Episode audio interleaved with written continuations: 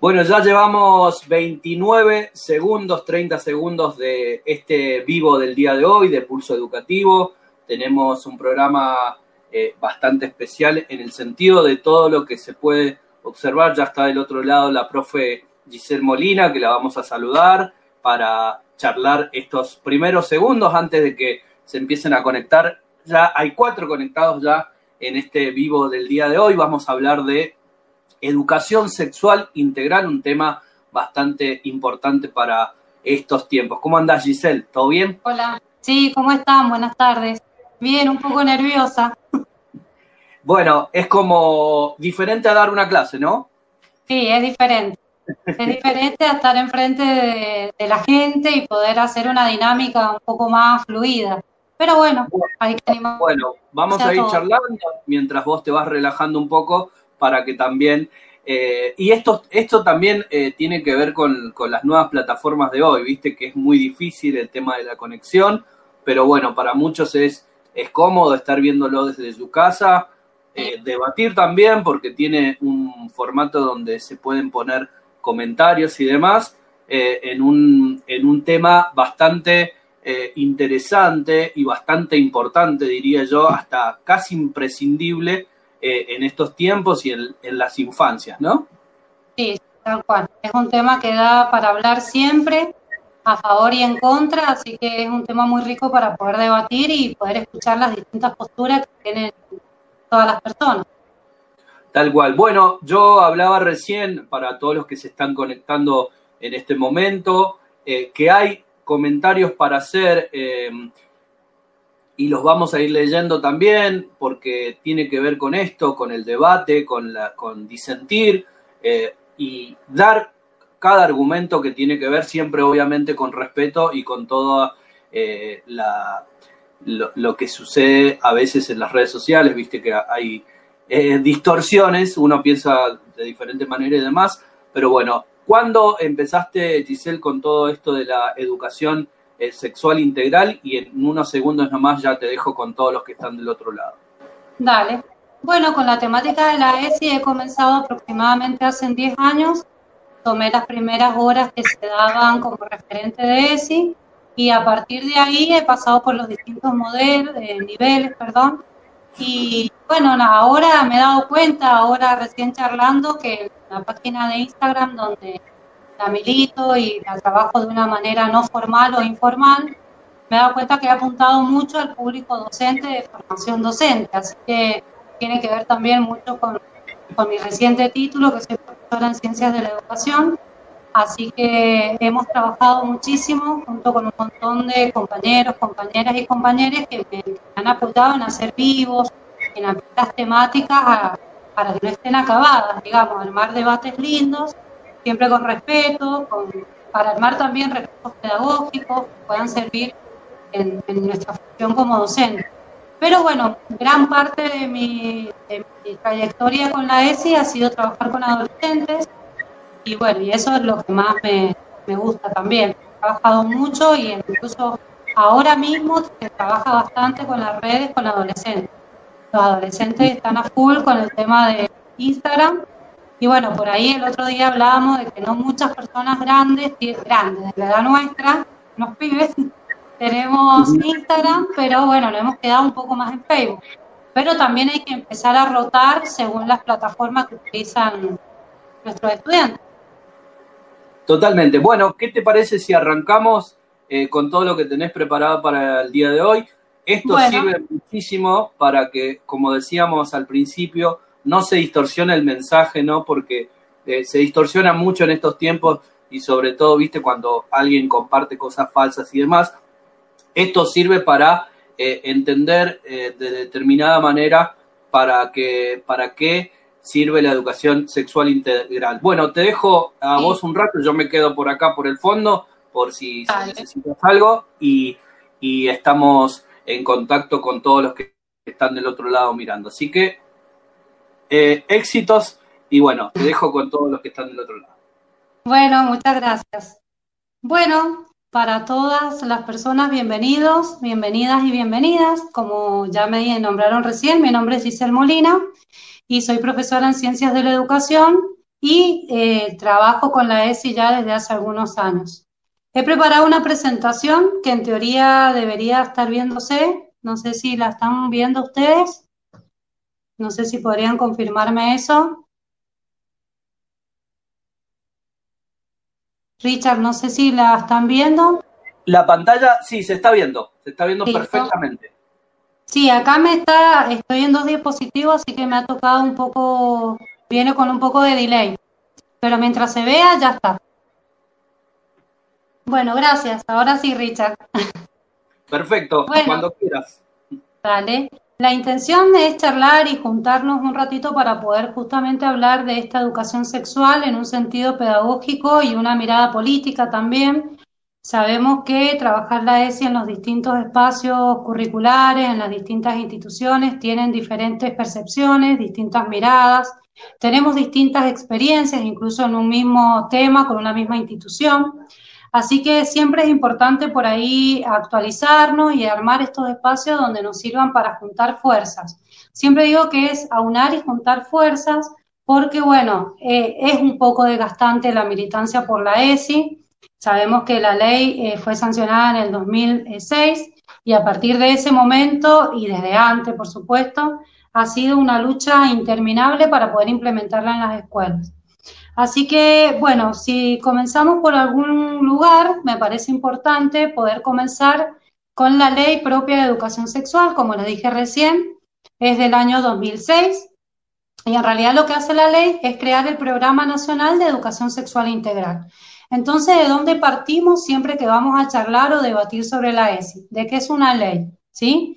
Y esta ley tiene como objetivo general y principal en que todos, todas y todes los estudiantes tienen el derecho a recibir educación sexual integral en todas las instituciones públicas y privadas de la República Argentina. Últimamente han salido algunas personas que desconocen totalmente la ley, por ejemplo, el legislador Bonarrico, donde se ha presentado un proyecto pidiendo explicación a la Dirección General de Escuelas que por qué tenemos, o sea, que por qué en un jardín de nivel, en un, eh, sí, en una sala de nivel inicial, en un jardín maternal que se decía antes, eh, o en el jardincito, eh, le estábamos dando educación sexual integral a niños sin el consentimiento de sus padres.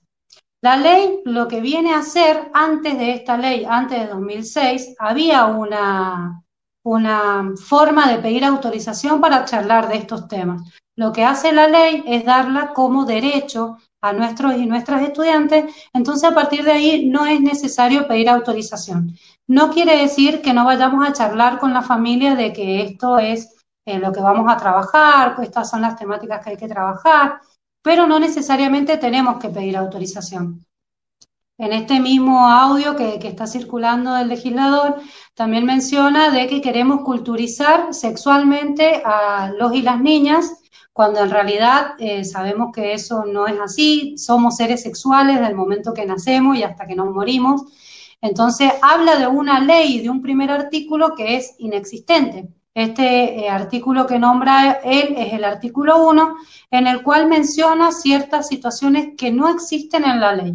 Entonces, la ley es una ley cortita, tiene 11 artículos y tiene como objetivo general establecer que todos los educandos tienen derecho a recibir ESI.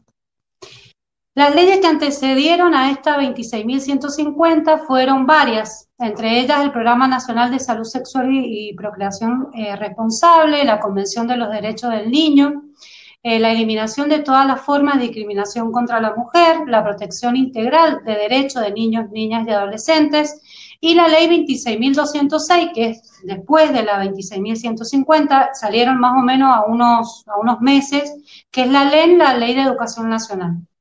La Ley de Educación Nacional tiene también contenidos de ESI, así que hay un montón de leyes que mm, la tomaron cuando fue eh, sancionada esta misma que estamos hablando, la tomaron para poder darle un marco legal y poder involucrarla y meterla dentro de las instituciones escolares. Luego de la 26.150 está la ley de matrimonio igualitario en el 2010 y la ley de identidad de género en el 2012 y bueno, estas sí son leyes que no están dentro de esta misma mm, eh, ley, porque bueno, salieron después. Por eso creemos muchas personas que ya es necesario una actualización de la misma para poder incluir temáticas que hasta ese momento no hubo. Los objetivos del Programa Nacional de Educación Sexual son muy simples para poderlos entender. Eh, la verdad que es una pena muy grande que muchas personas los lo de que vamos a, a enseñar cosas que no son, cosas que no es verdad, y entre ellos podemos ver simplemente incorporar propuestas educativas, propuestas pedagógicas, en una formación armónica, equilibrada y permanente de las personas, asegurarse la transmisión de conocimientos pertinentes y precisos, promover actitudes responsables ante la sexualidad y prevenir los problemas relacionados con la salud en general y la salud sexual y reproductiva en particular. Además, agrega que la idea de incluir la ESI es procurar igualdad de trato entre y oportunidades entre varones y mujeres. Hasta acá no habría ninguna temática que pudiera llegar a, a traer alguna problemática en sí, siempre y cuando, como decía recién, no se transgiversen las la temáticas o la información. Sabemos que los medios hegemónicos de comunicación y, y los medios de poder en general instituciones que tienen mucho poder llegan a mucha población, a muchas personas y tienen mucho más acceso y llegada que nosotras y nosotros dentro de una escuela y dentro de un aula. Así que estas oportunidades para poder charlar la ESI las celebro y bueno, y espero que, que se, se repliquen siempre eh, cuando se pueda, se replique siempre trabajarla y charlarla, debatirla y también cuestionarla, por supuesto. Para pararnos en la ley de educación sexual, podemos ver que Graciela Morgade, que es la decana de la Facultad de Filosofía y Letras de la UBA, junto con otros eh, autores, nombran que hay distintos modelos de la ESI. Estos modelos yo podría compararlo con el, avance o el desarrollo del conocimiento científico, que partimos de un conocimiento mágico para pasar a un conocimiento teológico y demás, en este aspecto, los enfoques de la ESI siempre parten o siempre han partido desde un enfoque moralista. Sabemos las personas que ya eh, rondamos los 40, los 50, los 60, que siempre se habló de lo que estaba bien y lo que estaba mal, de lo que está, lo que qué va a decir la gente nena, eh, cuántas conocemos de eh, nuestras tías, nuestras, las amigas de nuestras mamás o de la edad antes mencionada, que se quedaban embarazadas y las ocultaban y de golpe aparecía un hermanito de su mamá, porque bueno, socialmente estas situaciones no estaban bien vistas. Todo esto se, se enfoca dentro de un paradigma moralista en el cual actualmente se sigue diciendo qué es lo que vamos a interrumpir o qué es lo que vamos a corromper en niños y niñas y niñas. Y este es el enfoque que prevalece hasta en la actualidad. Luego pasamos al enfoque biomédico, que este enfoque también tiene que ver con, la salud y la enfermedad, qué es lo que es sano y qué es lo que no es sano, de la normalidad y anormalidad a lo que estamos acostumbrados. Y generalmente es la ESI que recibimos en nuestra formación, también las personas más grandes, como nombraba recién, a partir de los 30, 40, ya si hemos tenido alguna clase de ESI, ha sido siempre con el aparato reproductor femenino y el aparato reproductor masculino.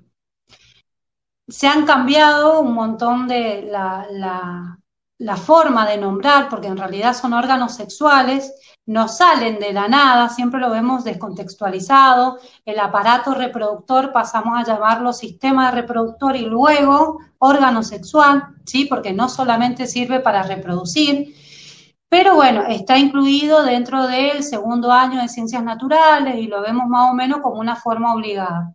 Es lo que más o menos hemos visto, siempre desde una mirada biomédica.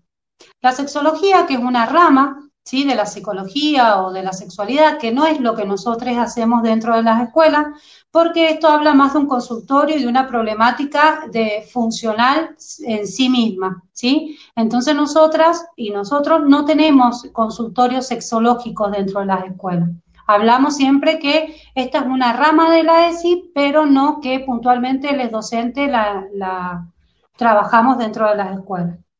El enfoque judicializante podemos llegar a decir que es el que hablaba yo recién, de las leyes, de los marcos legales que, que nos habilitan para poder trabajarla y que también nos obligan. Y por último, el enfoque de género. La ESI desde el año 2006 tiene este enfoque de género, ¿sí? Está parado desde este paradigma, del cual no deja y no se corre totalmente de los antes mencionados, porque también depende de qué persona lo está dando, ¿sí?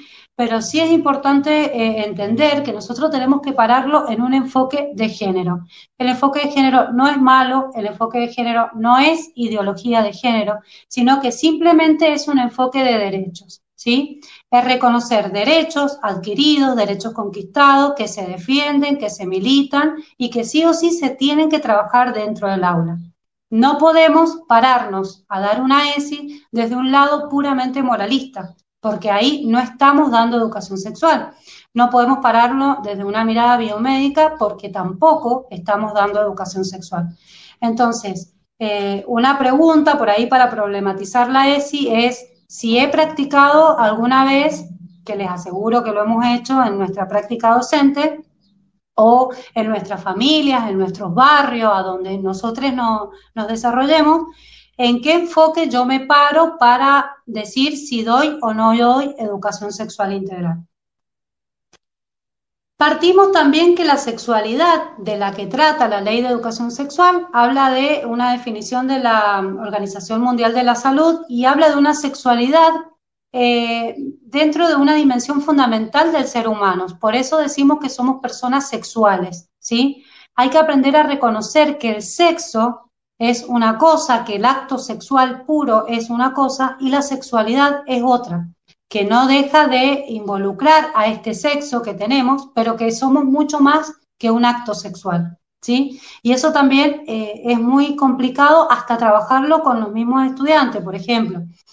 Eh, muchos años he trabajado en las escuelas secundarias y los estudiantes piensan que vamos a hablar puramente del acto sexual, entonces, cuando vamos a hablar de violencia de género, te dicen, ah, pero esto era la educación sexual, ah, pero no vamos a ver el Kama Sutra, ah, pero no vamos a ver poses sexuales. No, no vamos a ver eso, porque incluso ni siquiera están dentro de los lineamientos curriculares. Sí podemos tomarla, por ejemplo, alguna película, alguna, alguna novela, alguna situación que haya pasado particularmente, como crítica de trabajar la pornografía, trabajar los conceptos de belleza, ¿sí? Eh, de salud y todas estas cuestiones, pero no son hechos en sí que nosotros tenemos que trabajar dentro de las escuelas. Entonces tenemos que eh, partir, como dije recién, que se expresa la sexualidad en las formas de pensamiento, actividades, prácticas, roles y relaciones. Entonces la sexualidad se practica, se expresa en todo lo que somos, sentimos, pensamos y hacemos. ¿sí? ¿Todo es un acto sexual? No, todo es sexualidad, ¿sí? Todo parte de la sexualidad.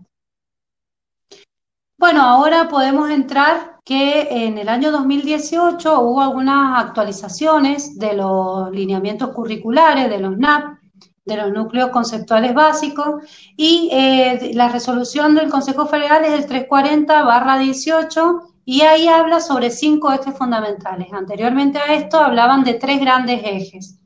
Esos tres grandes ejes generan salud y cuidado del cuerpo, yo y los otros, y em, yo y los otros, salud y cuidado del cuerpo, y me falta uno que ya me va a venir. Luego se ampliaron estos como para, eh, para poder incorporar más temáticas también, y son cuidar el cuerpo y la salud, valorar la afectividad, garantizar la equidad de género, respetar la diversidad y ejercer nuestros derechos. Estos ejes fundamentales no pueden estar nunca separados de los otros, ¿sí? Esto es un complemento que sí o sí tiene que estar trabajado en, todas las temáticas que nosotros vayamos a dar.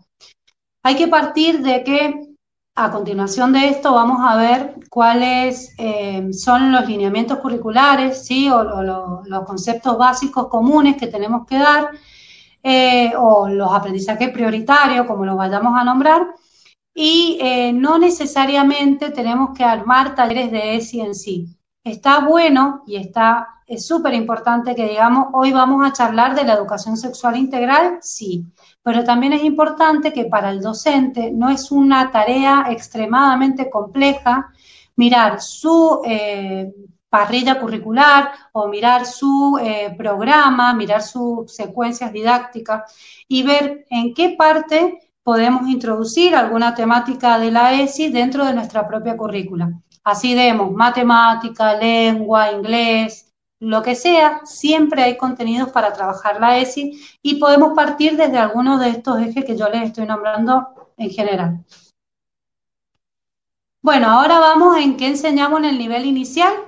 Richard nos va a compartir un videíto cortito que hemos armado con mi hija India Morena. Esta, esta cuarentena nos ha despertado la parte lúdica y la parte del juego para poder charlarlo. Y me parecía que poder hablar de la ESI para las infancias, que viniera de parte de una niña, me parecía súper importante. Así que eh, armamos un videíto muy sencillo, muy cortito, en este caso es una sección de la página de ESI de, mm, que manejo en, Instagram, que como decía recién, la milito, la pueden buscar, es arroba educación sexual integral-esi. Y pensando en poder compartir y ampliar estas temáticas, hemos hecho estos videitos. En la sección se llama ESI para niñas, así que cuando encuentren, cuando vayan a la página de ESI, van a poder encontrar el canal de IGTV y en ese canal van a ver que hay muchos cuentos que también hemos grabado con diversas temáticas de género, de diversidad, de discapacidad, de inclusión y demás. Así que, Richard, si podemos ver el videito, no sé si andará. Hola, soy India Morena y en ESI para Niñas el tema de hoy será educación sexual integral en el nivel inicial. ¿Me acompañan? La ley de ESI nos dice que todos los niños, niñas, niñas y adolescentes tienen derecho a recibir ESI en todas las escuelas públicas y privadas de la República Argentina.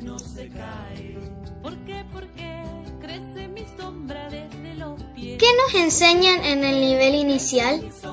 Reconocer y expresar nuestras emociones y sentimientos respeto por todos los tipos de familias, partes del cuerpo humano con palabras adecuadas. ¿Qué más? Gestación y nacimiento. Decir no cuando algo o alguien nos molesta. Y pedir ayuda siempre que me sienta con miedo.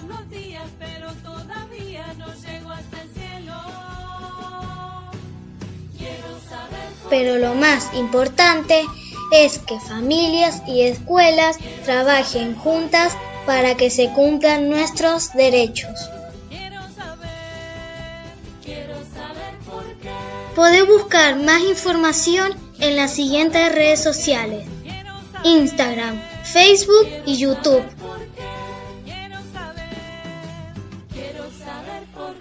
Hasta el próximo video. Gracias por verme y por compartir. Chao. Bueno, ese es el trabajo que hemos hecho con, con la More, con la India Morena.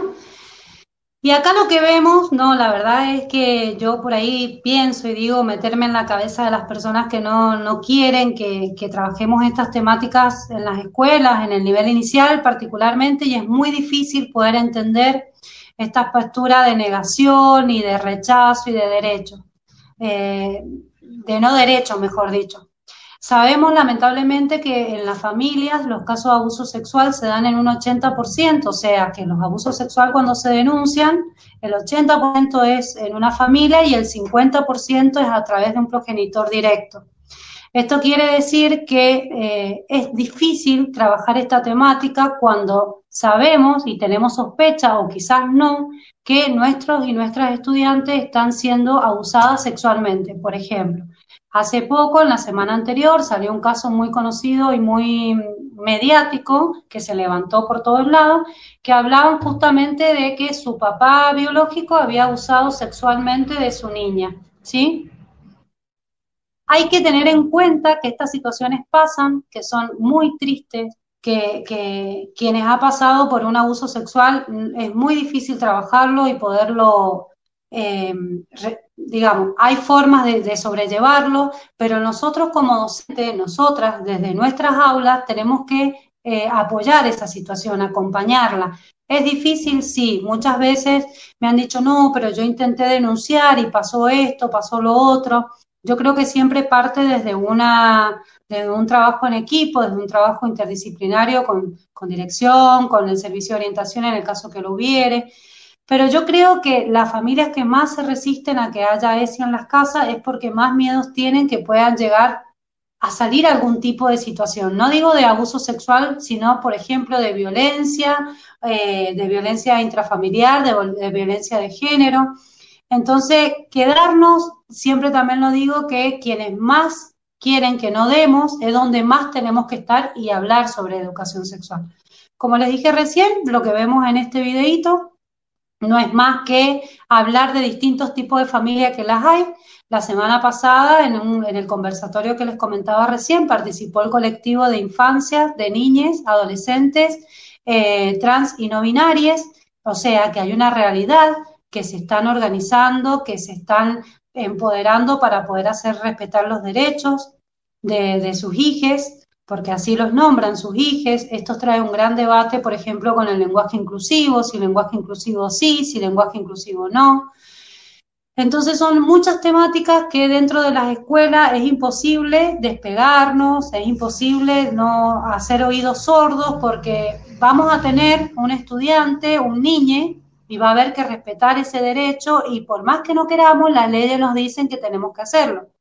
Antes de que comenzara la cuarentena en marzo, eh, llegó una resolución de la DGE que la pueden buscar también, eh, lo que habla ahí es que simplemente parafrasea la ley de identidad de género, entonces eh, tenemos la obligación de un trato digno hacia nuestros y nuestras estudiantes, nombrarles con el nombre que se, que se asignen ellas mismas.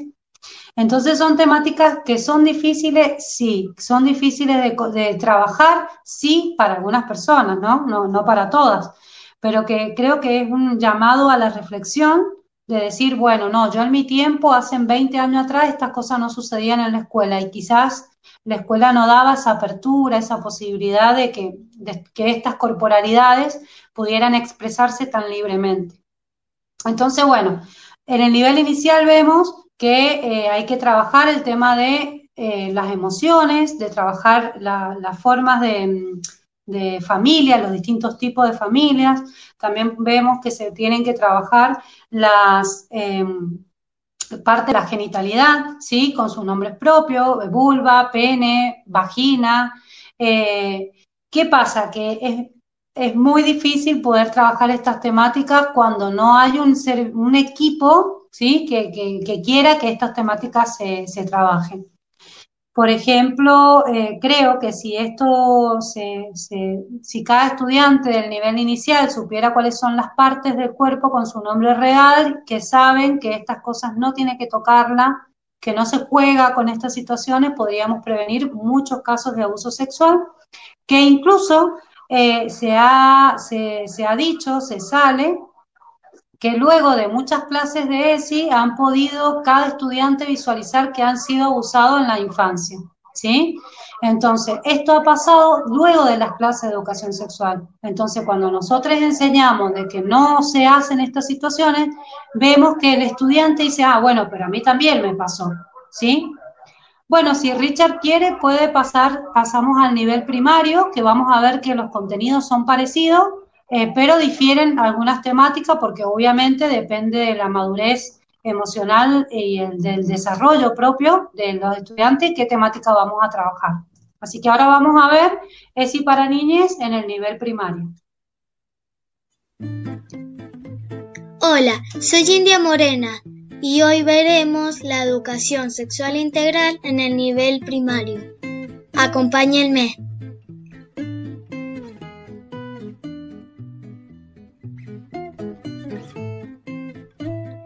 La ley de ESI nos dice que todos los niños, niñas, niñas y adolescentes tienen derecho a recibir ESI en todas las escuelas públicas y privadas de la República Argentina.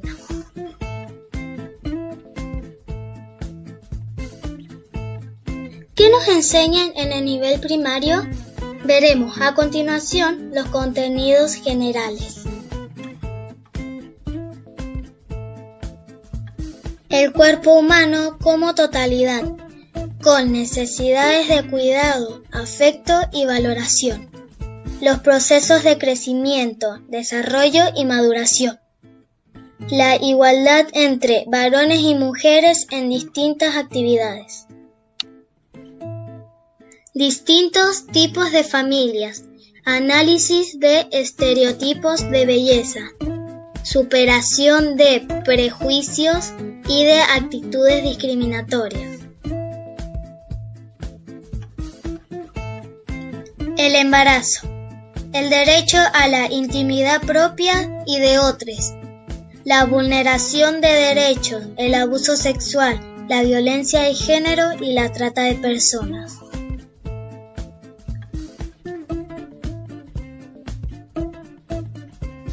Pero lo más importante es que familias y escuelas trabajen juntas para que se cumplan nuestros derechos.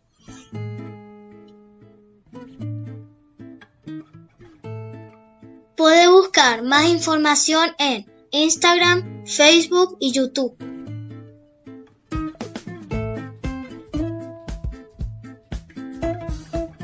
Hasta el próximo video. Chao. Bueno, ahí tenemos ese, esos cortitos que hemos hecho. Hasta ahora hemos hecho el nivel inicial y primario, el de secundario, eh, mi adolescente no me estaría acompañando a hacerlo. Así que estamos viendo ahí cómo resolvemos para poder hacerlo con la propia voz de, los niños, niñas y adolescentes, darle también su espacio para que se puedan expresar. ¿No se vas a querer salir? Acá va a saludar la, la protagonista de cada uno de los videos. Acá está India Morena, para quienes no le conocen. Ella quería salir, pero se tenía que peinar. Bueno, Hola. Bueno, continuamos entonces eh, viendo que en el nivel primario algunas temáticas se repiten del nivel inicial, obviamente que depende también de qué grado estamos charlando, pero eh, se hablan también de métodos anticonceptivos, de enfermedades de transmisión sexual a partir de los grados más grandes, de sexto y séptimo en, Mendoza tenemos hasta séptimo. Entonces es sumamente importante que las seños de, sexto y séptimo comiencen a hablar con esta temática porque por más que nosotros queramos o no queramos, eh, el tema de la exploración sexual ya comienzan en esas edades, ya se comienza a tener relaciones sexuales para estos, para estos grados, en sexto y séptimo hay muchas escuelas que tienen niñas embarazadas, ¿sí? Entonces, eh, una forma de trabajar la ESI en el nivel primario como en el nivel inicial es trabajar las emociones, sí, yo no reniego que no trabajemos las emociones, pero siempre hablábamos que es la vieja confiable, o sea, cuando no nos, no nos dejan hacer otra cosa, desde, desde supervisión o desde dirección, mejor dicho, terminamos charlando de las emociones, pero es importante por ahí replantearnos esto de un pasito más. Y por ahí una forma es cuestionar, investigar, preguntarles qué les gustaría que charlemos, saben qué es lo que es la educación sexual, qué temas les gustaría que, trabajemos y van a ver que se van a sorprender eh, la necesidad de información que tienen eh, los estudiantes, tanto de primaria, de inicial como de secundaria. ¿sí? Ahora vamos a ver que en el nivel secundario hay algunas temáticas que se han actualizado bastante en función de los lineamientos curriculares de, un primer momento. Me pareció importante y las he puesto a todas, porque bueno, hay temáticas que son bastante, eh, bastante, ¿cómo decir?, que explotan pensamientos, siempre tomo esa referencia. Pero, por ejemplo, en secundaria podemos trabajar el cuerpo que cambia, la autonomía y su construcción progresiva. Sabemos que a partir del Código Civil del 2015 hay una autonomía progresiva que hay que respetar y que depende también de cada persona. Habla de una individualidad por ahí que es importante reconocer. Los patrones hegemónicos de belleza y su relación con el consumo, la reproducción, embarazo, parto, maternidad y paternidad desde un abordaje integral los embarazos no intencionales en la adolescencia y los métodos anticonceptivos. Acá es importante saber que en el nivel secundario tenemos muchos embarazos.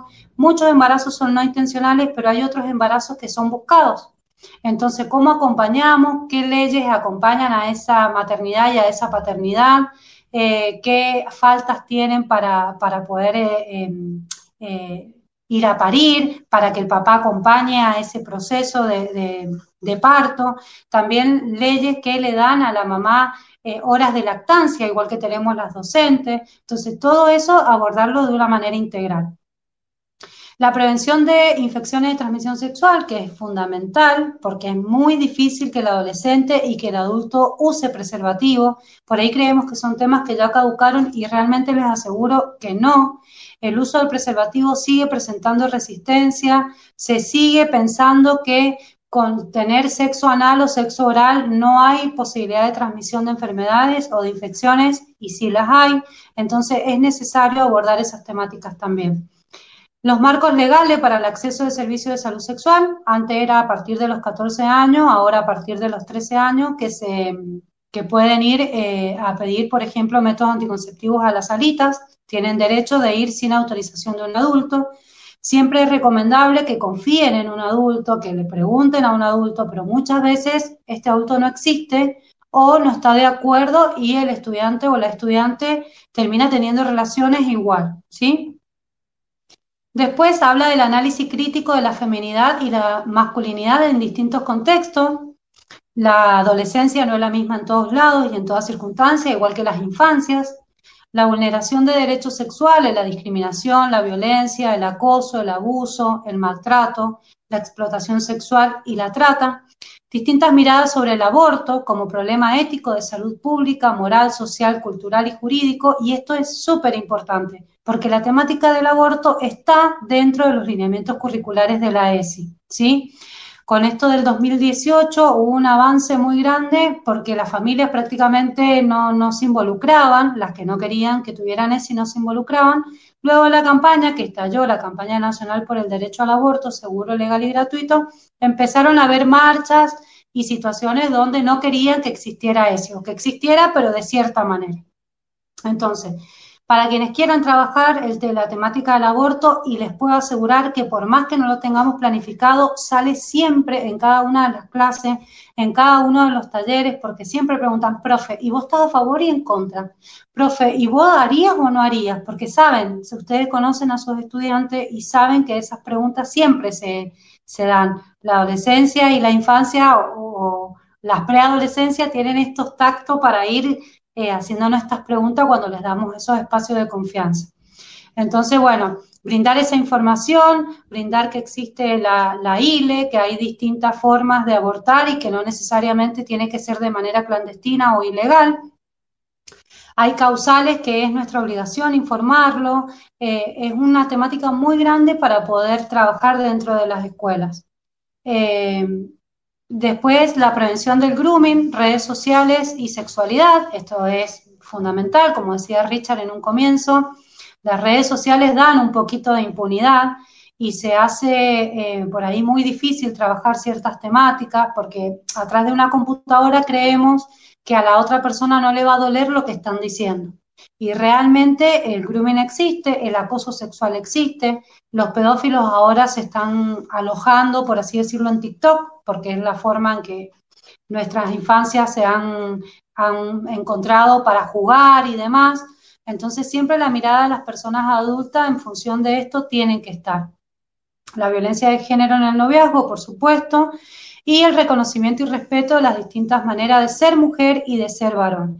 Y acá, por más que no esté la, temática de eh, infancias trans o adolescencias trans, ¿sí? o no binarias, es importante verla desde esta perspectiva porque en este punto de los lineamientos lo nombra. No todas las masculinidades son iguales, se habla de nuevas masculinidades, de masculinidades en deconstrucción, se habla de nuevas feminidades todos pueden recordar que hemos escuchado alguna vez o, nos han dicho, por favor, sentate como una señorita, ¿sí? O habla como una señorita cuando nos han retado en las escuelas. Y bueno, y esos son siempre puntos a, cuestionar y a debatir. Que ahora, para mí, y se lo celebro por suerte, cuando uno dice sentate como una señorita, que quizás lo tiene totalmente naturalizado, ya no nos contestan, no, no es que no nos contestan, sino que hay veces que nos cuestionan, ¿y cómo se siente una señorita? ¿sí? Entonces por ahí empezar a revisar nuestras propias prácticas, que como lo digo y lo, repito siempre, están súper naturalizadas, eh, para poder abrir y, pensar otras posibilidades.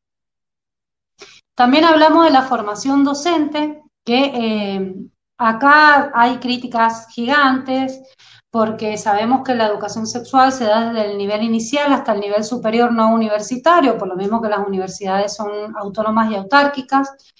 Eh, hay profesorados en la universidad, no se da educación sexual en la universidad.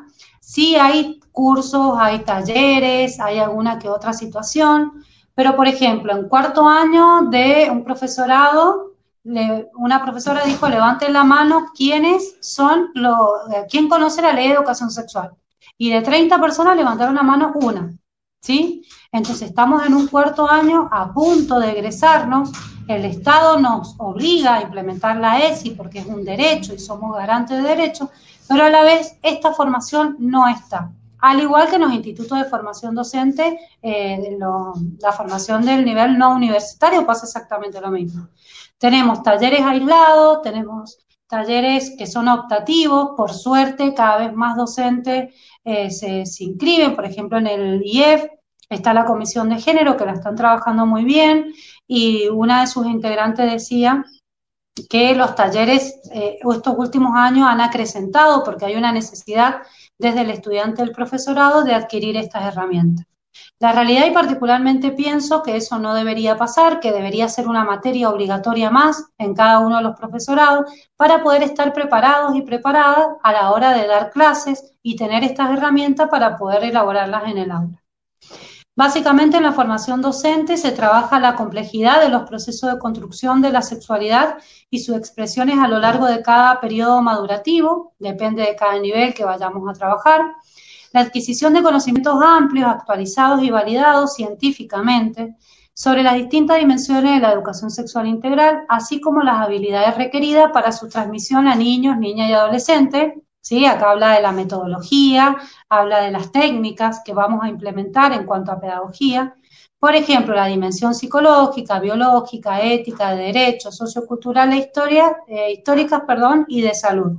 ¿sí? Entonces, acá no, no, no, nos dicen cómo vamos a hacer o cómo debería el Instituto de em, Formación Docente em, formarnos en educación sexual. Esto realmente pasa, pero como les contaba recién, pasa de una manera muy aislada y hay muchos profesorados que no lo tienen y no estoy hablando de, años atrás, estoy hablando de hoy. También vemos la normalidad nacional e internacional sobre la normativa, perdón, la normativa nacional e internacional sobre la responsabilidad del Estado en la educación sexual y los derechos de niños, niñas y adolescentes de recibir dicha educación sexual en igualdad de condiciones, como le decía recién, la generación de espacios que permitan el ejercicio pleno de los derechos de niños, niñas y adolescentes y el desarrollo de habilidades para tratar, el tratamiento de situaciones producto de las diversas formas de vulneración de derechos, como el maltrato infantil, el abuso sexual, la violencia de género y la trata de niños y niñas. Es lo que comentaba hace un ratito. Nosotros, nosotras, nosotros como docentes tenemos que dar todo lo que nombré recién, del nivel inicial, del nivel primario y del nivel secundario. Ahora, si los profesorados y las instituciones no nos forman en esto, es muy difícil que nosotros lo implementemos. ¿Es una excusa? No, es la realidad. Lo que nosotros tenemos que hacer es buscar espacio, ¿sí? Ahora con esto de la cuarentena, muchas páginas Muchas páginas, tanto en Facebook como en Instagram, están abocadas a trabajar la educación sexual. Hay muchas compañeras y colegas que tratan la ESI de manera específica en cada modalidad y nivel. Entonces me parece que quedarnos con que, bueno, no me lo enseñaron y yo no sé cómo hacerlo, sirve también como una excusa. Eh, por suerte, el ciberactivismo, el ciberfeminismo también, eh, bueno, esto mismo que nosotros estamos haciendo en este momento, posibilitan situaciones para poder eh, adquirir más conocimientos. Bueno, y por último, para ir cerrando, no sé si habrán algunas preguntas, pero pensaba que eh, podríamos seguir pensando en cómo se trabaja la ESI en distintas provincias. Cada provincia tiene su forma de trabajar y a nivel digamos, escolar, como dije recién, a nivel institucional también. no se trabaja igual acá en Mendoza que eh, en San Juan, en San Luis, en Buenos Aires. Por ejemplo, acá en Mendoza tenemos estas dos horas en el nivel secundario nada más que le dan a una referente de ESI. Hay un montón de cosas para criticar porque son horas de proyecto, donde si uno se enferma no tiene licencia, donde es un, es un parche, pero existe, está, eh, que no lo tienen otras provincias, ¿sí? Y esta referente de ESI, la intención es que podamos trabajar transversalmente junto a docentes de espacios específicos. Eso también es un retrabajo para hacer, depende mucho de eh, la apertura del docente para poder trabajar en conjunto. ¿Cómo se trabaja la ESI en otros países? Hay, eh, desconozco si hay una ley propia en, en países de Latinoamérica como la nuestra en Argentina, pero sí, por ejemplo, charlé con un eh, sexólogo peruano la semana pasada y él comentaba que tienen obligación los y las docentes también de dar ESI, pero no tienen una, una ley que les obligue. Entonces, prácticamente, si acá con ley es muy difícil que simplemente, eh, sin ley es mucho peor. También en México decían que estaban trabajando de una manera, que estaban comenzando, decían que habían formado a 27, eh, perdón, de 27 mil docentes que existen en México, 4 mil hay capacitados y capacitadas para poder dar educación sexual. Asimismo, en El Salvador, que le llaman ACE, Educación Integral en Sexualidad, también pasa lo mismo. En Chile, sin ir más lejos, hay mucha militancia para que esta ley, eh, o sea, para tener una normativa que marque ¿sí? Esto, estos lineamientos y hay un activismo muy grande en Chile para que esto pase. Sabemos que hace muy poquito Chile logró la ley de, identidad de género. Eh, bueno, tiene su falencia porque no, acepta las infancias trans, ¿sí? Pero bueno, desde la, desde la agrupación Selena o del colectivo de Selena se está peleando mucho, hay mucho activismo en Chile también y eso es importante reconocerlo. Después, ¿qué concepto de ESI hemos tenido hasta el momento? Esto es para pensar cada una de, quienes estamos participando acá y quienes van a verlo después. Eh, ¿Cuál es el concepto que yo tengo de ESI? Eh, ¿Qué es la educación sexual para mí? ¿En qué modelo o enfoque estoy situada? situada? ¿En qué modelo estoy? Pensarnos, cuestionarnos, reflexionar sobre nuestras propias prácticas. Si he recibido educación sexual, ¿sí? En mi educación. Y si nosotros nos ponemos a pensar, de una decimos que no, pero después si entramos a hurguetear un poquito, decimos, ah, sí, tal día pasó esto, tal día pasó esto otro, ¿sí? Después, eh, si soy consciente que doy ESI en los ambientes en los cuales me desempeño. ¿Esto por qué? Porque justamente al pensar que no, que tenemos educación sexual, no solamente hablamos de una institución escolar, sino por ahí en las agrupaciones en las que nosotros nos manejamos, en los colegios como madre y padre y sadre, eh, en el barrio, ¿sí? en la unión vecinal, en los encuentros. Siempre hay una situación donde podemos abordar la ESI, no como contenido, bueno, siéntense en que vamos a dar un taller, pero sí en esto de que, bueno, va a haber fútbol genial en el barrio, va a haber fútbol, pero vamos a hacerlo desde un fútbol eh, mixto, ¿sí? No va a haber fútbol de nena y fútbol de nene. Bueno, todo eso tiene una cuestión de que quien se pone eh, los lentes, como se dice por ahí, que se ponen los lentes sobre la, violencia de género o sobre el feminismo, los lentes violeta, uno ya no, no sale desde esa posición cuestionar canciones, cuestionar eh, cuentos. Eh, el otro día una compañera preceptora me escribió y me dice, ¿viste las máximas de San Martín? Sí, las vi a las máximas, las estoy trabajando incluso con mi hija en, el nivel primario. Y si no te parece la nueve es súper machista, y le digo, sí, me parece súper machista, pero ¿qué pasa? Por ahí no podemos descontextualizar eh, la situación cuando San Martín lo escribió, ¿sí? pero tampoco podemos repetirlas como ideales en el 2020. Por ejemplo, la 9 habla de, no me la acuerdo de memoria, pero dice de que eh, como que calladitas son más bonitas, más o menos. Y, bueno, eso ahora no, ahora ya caducó ese mensaje. Pero si la trabajamos en el acto de San Martín, sin ir más lejos, la alargamos como la máxima de San Martín y queda como una máxima, bueno, empecemos a cuestionar, empecemos a cuestionarlos con nuestros hijos e hijas, qué es lo que pasa con esto, qué pasaba antes y qué pasaba ahora. Y bueno, eso es lo que a mí me parece que, que lo que hay que hacer, cuestionar todo, cuestionar todo lo establecido, todo lo, lo ya dado, y creo que es una forma permanente de poder militar también la ESI. Bueno, y hasta acá llegaba la presentación. Te hablo muy rápido, perdón. Se entendió perfectamente, eh, Giselle. Realmente es eh, muy claro todo, toda la, exposición que has hecho realmente porque eh, esa información nos sirve para nosotros quizás también que somos de otra generación y que no hemos tenido la oportunidad, ¿no? Bueno, te voy a leer unos mensajes de acá. Dice ah. Pamela, Pamela Sáez, dice, hola, soy estudiante de tercer año del profesorado de educación primaria en el Instituto 9002 y no he tenido una sola clase de ESI en los tres años de carrera. ¿Cómo se reclama eso?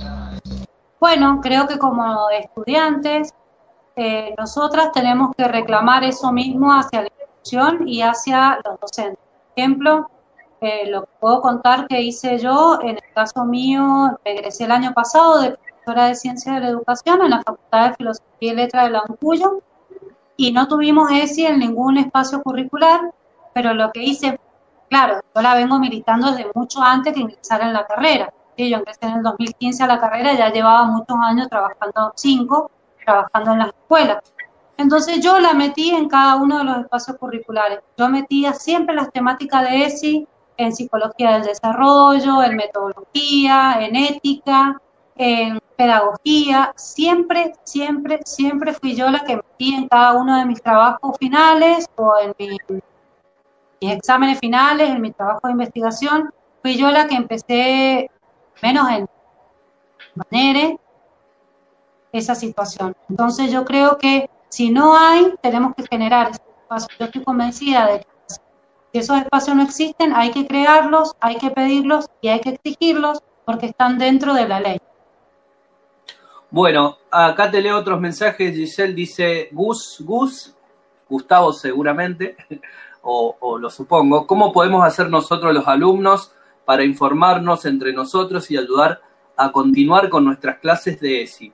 ¿Cómo podemos hacer hoy en día a través de la virtualidad para pedir, para pedir que me enseñen ESI. Es más o menos del mismo tenor de la pregunta de recién. Exacto. Sí, sí, pero vos sabés que em, en el secundario, lo que pasa con el colegio secundario es que el estudiante, bueno, depende también de qué colegio, ¿no es cierto? Pero se escucha mucho la voz del estudiante y que, cada, eh, que cada uno o une de, de ellos mismos trabajen y pregunten a sus profes por ejemplo, el otro día hubo un debate en historia eh, con mi hijo mayor que está en tercer año y salió el tema de, no sé, un video X que estaban trabajando y se armó el debate de feminismo. Y explotó el chat, explotó el chat de que quién estaban a favor del feminismo, qué era el feminismo, qué no era el feminismo. Fue un poco intencional, creo, de lo que el profe había querido planificar, pero a la vez eh, los mismos estudiantes tienen una voz muy importante y es importante que se les escuche también, porque ellos traen un montón de data que quizás nosotros no tenemos. ¿sí? Hay una realidad. Muchos de mis compañeros me dicen, ¿para qué les voy a dar educación sexual si ellos ya saben todo? Les juro que es un er-, el error más grande que podemos cometer. ¿sí? O ya tienen Google para que averigüen. Otro error pésimo los mitos sobre el tamaño del genital masculino del pene. Si el espermatozoide vive o no vive en un pantalón, me preguntaron recién. O sea, son cosas que vos decís, no sabes si te están haciendo un chiste, porque hay veces que vos decís, dentro de personas que no conoces, distinto es trabajar con tu estudiante, el estudiante tiene mucha información y a la vez está bombardeada de esa información. ¿Sí? Entonces recibe mensajes de todos lados, mensajes también malintencionados, y eso pasa eh, bueno, también de dar una mala, una mala impresión de la ESI, y contra eso tenemos que remarlo. Pero siempre y cuando el estudiante ponga en mesa, ponga en tensión y decirle al profe, profe, a mí me parece que en esta bibliografía no hay ninguna mujer. Se suele pasar mil veces. Profe, me parece que esto que pasó acá tiene que ver con lo de violencia de género que encontré en el noticiero de ayer. Y esas son temáticas que se empiezan a trabajar. Entonces también desde el adolescente ayudarle al docente a pensar en términos de eso. Tal cual. Bueno, realmente hablábamos hace rato de la irresponsabilidad que existe en los medios también, ¿no? En los medios de comunicación. Eh, de repente eh, pensamos en que eh, la educación sexual integral es un espectro grandísimo que tiene que ver con muchas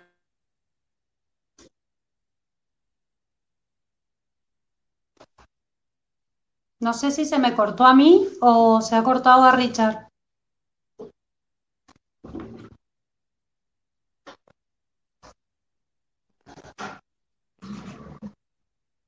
No, encima no puedo ver los comentarios. ¿Se pueden ver?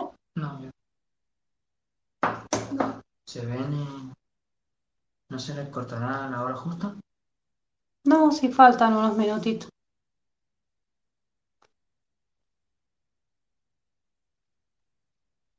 Yo no sé si ya se ha desconectado Richard o eh, me he quedado sin internet yo. Esto pasa siempre en todos lados, así que ya estoy súper acostumbrada.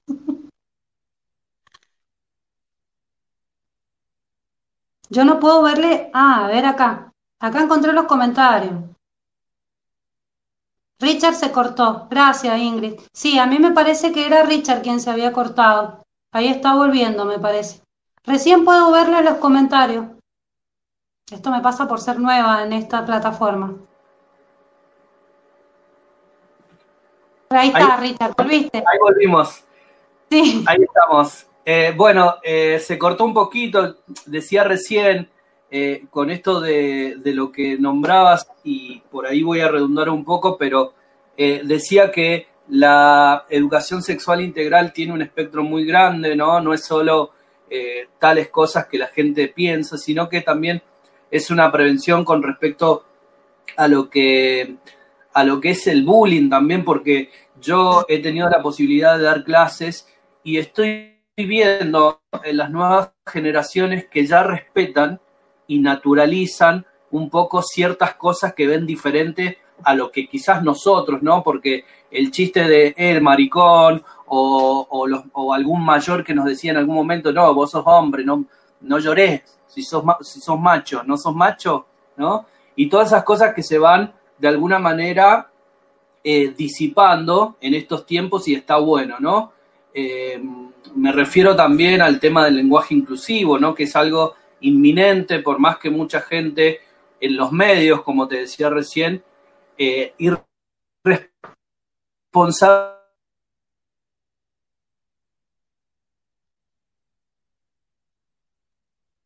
Ahí se me volvió a cortar. Ahí se volvió a cortar. No sé si me estás escuchando, Richard, pero no te escuchamos.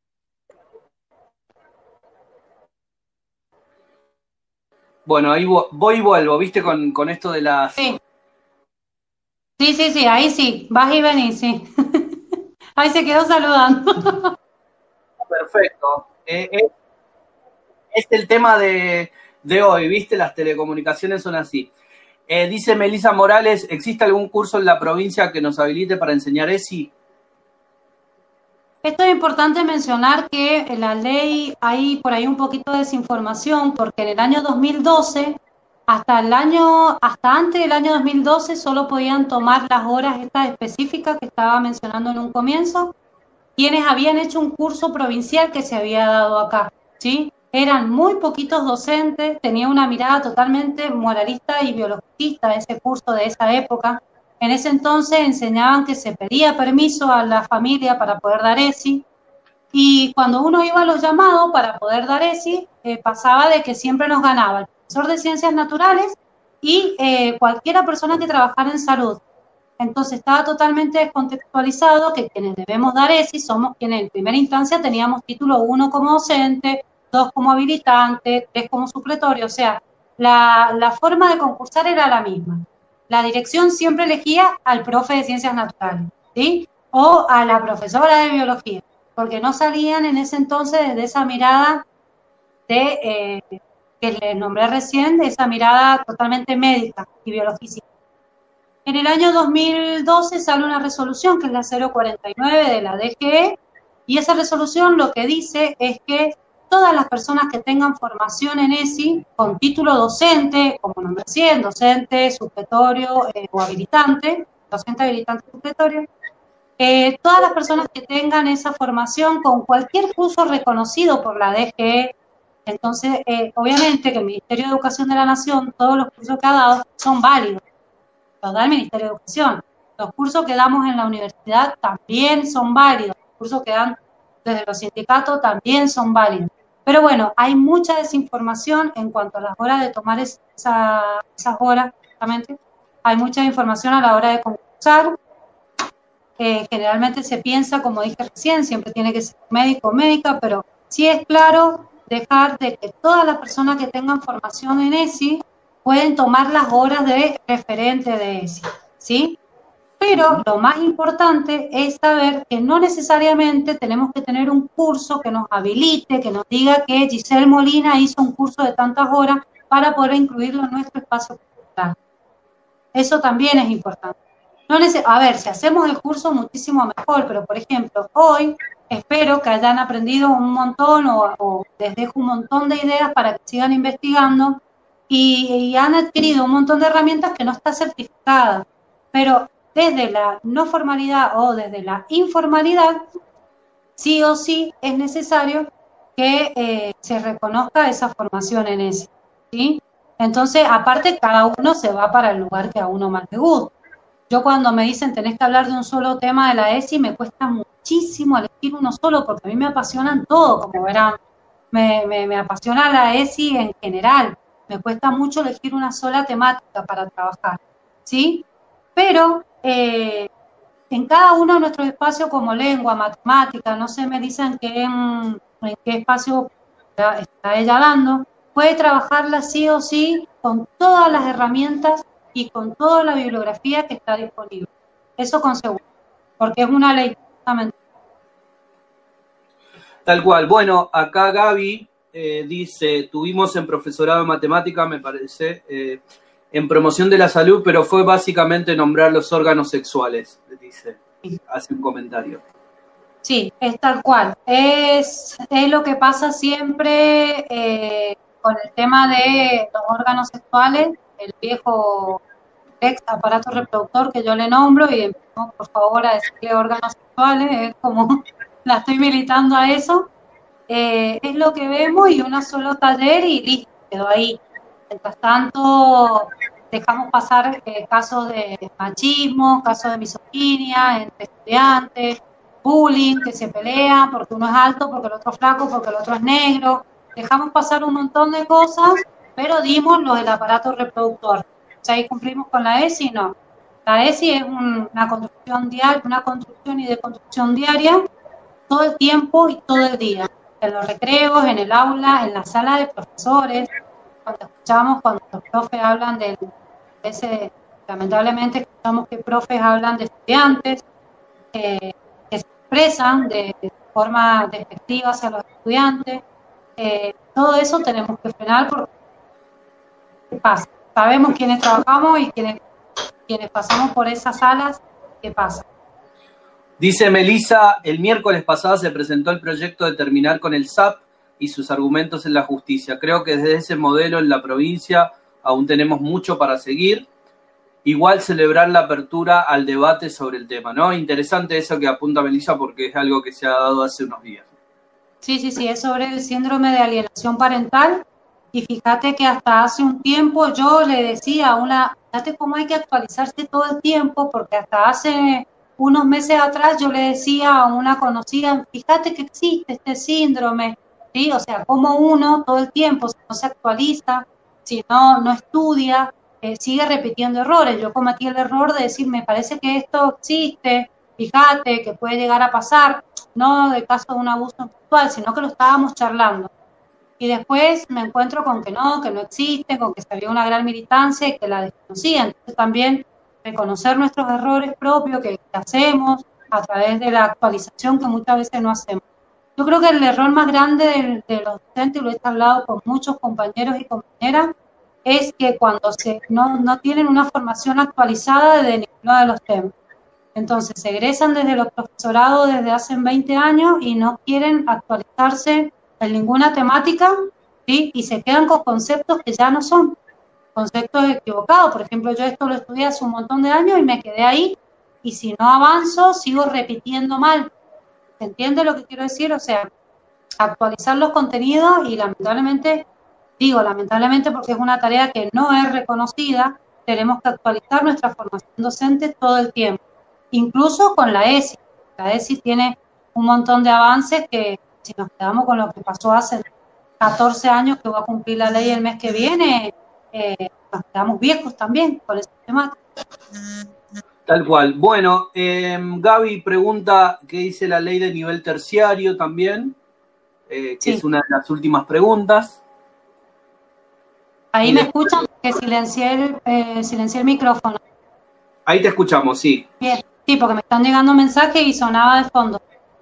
Eh, la ley de terciario, que en realidad es la ley de educación superior, ya no se le dice más terciario, se le dice nivel de educación superior no universitario, dice lo que yo comenté recién, en la formación docente los profesorados tienen la obligación de darnos ESI para formarnos también como docentes. Así que eso es un, una falencia muy grande por parte del Estado y por parte de las instituciones también el no implementar estas temáticas. Yo creo que ahí hay un error y hay un, vacío muy grande, muy grande. Yo creo que si muchos profes que se egresan hace poquito están en contra de un montón de temáticas, creo que porque nunca se, se trabajaron también dentro del profesorado, al menos en debate, porque tampoco vamos a estar todos de acuerdo. ¿sí? Hay temáticas muy profundas como el tema del aborto, y por un, montón de conceptos podemos estar de acuerdo o no, podemos eh, debatir si sí o si no. Eh, lo nombro porque es una de las temáticas que más, que más lleva la discusión y que toca fibras por ahí muy íntimas a ciertas personas. Eh, como sea, si estos debates se dieran dentro de un profesorado, eh, tendríamos una mirada mucho más amplia para poder trabajarlo en las aulas. Eso conseguiría. totalmente. Bueno, muchísimas gracias a todos los que, todos y todas las que están eh, del otro lado. Realmente eh, ha habido mucha gente que se ha conectado y hay mucha gente que se ha quedado hasta el final también. Realmente eh, quería reflexionar sobre algo que nombrabas hace rato, Giselle, el tema de las redes sociales, ¿no? Estamos en un camino también arduo porque hoy en día se cuida mucho, sobre todo cuando le pasa a muchas chicas, niñas menores, ¿no? Esto del acoso en las redes, no sabes con qué te puedes encontrar. Y estamos todavía recién en ese camino en donde enseñamos quizás, eh, yo lo digo de alguna manera porque tengo sobrinas eh, niñas, en el sentido de cuidarse y no realmente eh, que, que, no se dé eso del acoso, ¿no? Respetar esa, esa situación. Quería decir ese comentario también, es amplísimo el tema, ¿no? Recién nombraba todo la irresponsabilidad que existe en los medios de comunicación, en los medios hegemónicos, eh, que se crea la, desinformación y esto es informarse y realmente argumentar todo lo que significa la ESI, ¿no? Así que bueno, agradecerte y agradecerle a todos los que han estado, todos y todas las que han estado en, el, en esta transmisión. Bueno, eh, yo agradezco un montón el espacio ofrecido también a la Fundación Pulso Educativo. Quería dejarles la invitación de que la semana próxima comienza el curso Hablemos sobre ESI de la Universidad Nacional de Cuyo, en la Facultad de Filosofía y Letras. Así que de paso meto chivo, ya que estamos. Sí, sí, para eso. Ya que estamos meto chivo.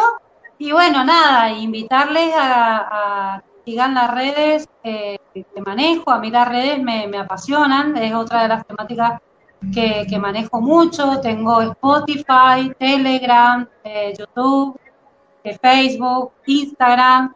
Es como re amplio. me gustan mucho las redes sociales, creo que son un gran, una gran herramienta pedagógica para trabajar distintas situaciones.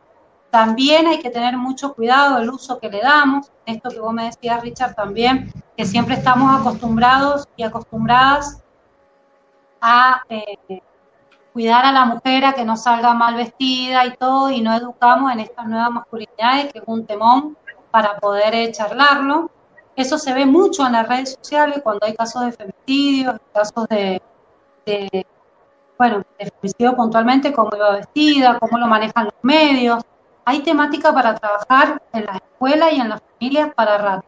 Así que bueno, yo les invito que, que me sigan en las redes, siempre voy eh, pasando la información que voy teniendo, cursos pagos, cursos gratis, eh, me parece que es la posibilidad de circular el conocimiento, eh, lo fundamental para una militancia sana de esto de, la educación Y bueno, nada, agradecerle el espacio y espero que, les haya servido.